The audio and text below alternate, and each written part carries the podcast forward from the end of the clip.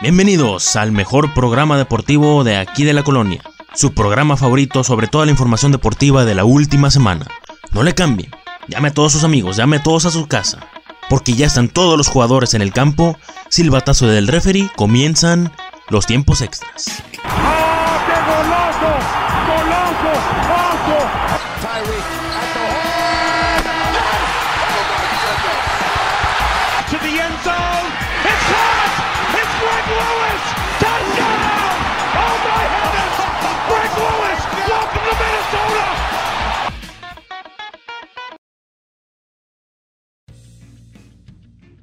Comencemos de una vez con el deporte y qué mejor forma de hacerlo que con el fútbol mexicano, porque la semana pasada el Cruz Azul perdió el invicto contra el Necaxa.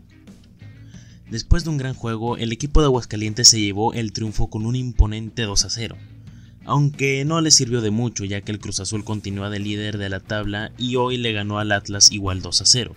Y hablando de Atlas, es el único equipo que no ha ganado ni un solo juego de la temporada con dos empates y siete derrotas, además de solo un gol a favor, el equipo tapatío continúa en el fondo de la tabla. Y en más fútbol mexicano esta semana se juega el clásico regio que tanto Rayados como Tigres llegan sin haber ganado su último partido. Rayados perdiendo 4-2 contra Chivas y Tigres empatando a 1 contra Pachuca.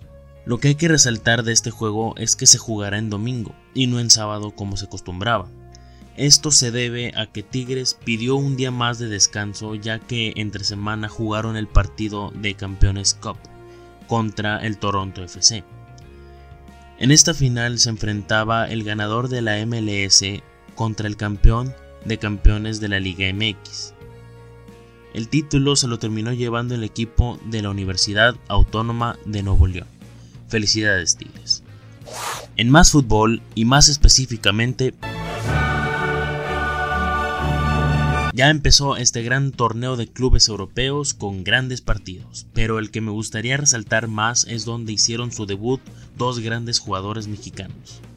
Tanto el Chucky Lozano como Eric Gutiérrez jugaron su primer juego de Champions contra el mismísimo Barcelona aunque obviamente el juego terminó 4-0 en favor del equipo español, los dos mexicanos tuvieron unas actuaciones sobresalientes. De este juego también se rescata el que Lionel Messi hizo un hat-trick, o sea, un triplete, llegando a 103 goles en total en la Champions. La Pulga es el segundo máximo goleador en la historia del campeonato por debajo de Cristiano Ronaldo que tiene 120 goles quien por cierto no tuvo un buen debut en Champions con la Juventus, al ser expulsado al parecer de forma injusta en el juego contra el Valencia. El portugués incluso lloró de rabia por la decisión del árbitro.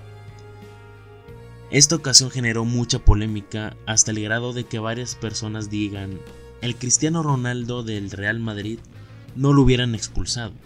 ¿Qué quiere decir esto? Al parecer, desde que CR7 dejó el club merengue, dejó de ser considerado la estrella para ahora ser tomado como un jugador más. Estas palabras no son mías, esto lo pueden encontrar en el blog español El Tridente. ¿Qué opinan ustedes sobre esta declaración? Pasando a la NFL, esta última semana nos tocó presenciar un hecho histórico. En la primera semana de la temporada empataron Cleveland y Pittsburgh, hecho que no pasaba desde 1971. Y esta última semana empataron Minnesota y Green Bay. Nunca en la historia se había presenciado dos empates en las primeras dos semanas de la NFL. Este último juego, además de haber sido el mejor de la jornada, dio mucho de qué hablar. Aunque no jugaron mal, los vikingos pudieron haberse llevado el triunfo en varias ocasiones, pero el pateador Daniel Carson falló tres goles de campo. Siendo este tu único trabajo en el equipo, debe de pesarte demasiado saber que por esos puntos que dejaste ir, tu equipo no pudo ganar.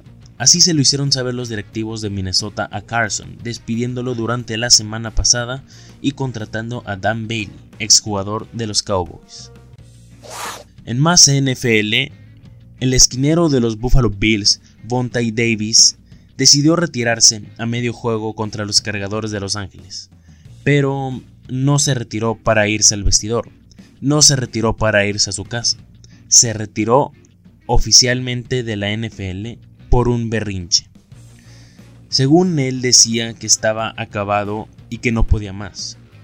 Después de irse al descanso perdiendo 28 a 6, Davis lo pensó, y después de unos minutos de reflexión y oración, así lo dice él, el jugador se dio cuenta de que el fútbol americano no era para él. Así que agarró sus cosas y se fue. Ni siquiera se quedó al final del partido. Simplemente abandonó todo. Pasando al box, el pasado 15 de septiembre no solo celebramos nuestra independencia en casa de la abuela cenando pozole, también la celebramos encima de un ring en Las Vegas. El sábado pasado fue la segunda pelea entre Saúl Canelo Álvarez y Golovkin, que terminó ganando el mexicano por decisión de puntos. Esta pelea, obviamente, causó demasiada polémica ya que mucha gente decía que Golovkin había hecho más golpes. Esto es lo malo del box. Mientras no ganes por knockout, dejas la decisión a los jueces. Y retomando lo que había dicho anteriormente, el boxeador de Kazajistán sí se vio que hizo más golpes, mas no conectó bien. Por el otro lado, el Canelo no tiró tantos golpes, pero los que hizo fueron bien hechos. Y esto al final demuestra que no gana quien parezca que hizo más golpes, gana el que haya hecho mejores conexiones. Sin duda, el Canelo se merecía el título y es un orgullo que un Mexa haya ganado el día de nuestra independencia. Eso ha sido todo de mi parte, no es mucho, lo sé, pero pues esta semana casi no ha habido muchas cosas. Y antes de terminar quiero agradecerles por esas mil reproducciones en el canal de Catsbox. Sé que no es mucho, pero pues hay que disfrutar las pequeñas cosas que te da la vida. Gracias por quedarse hasta el final y sin nada más que agregar, nos escuchamos la próxima semana.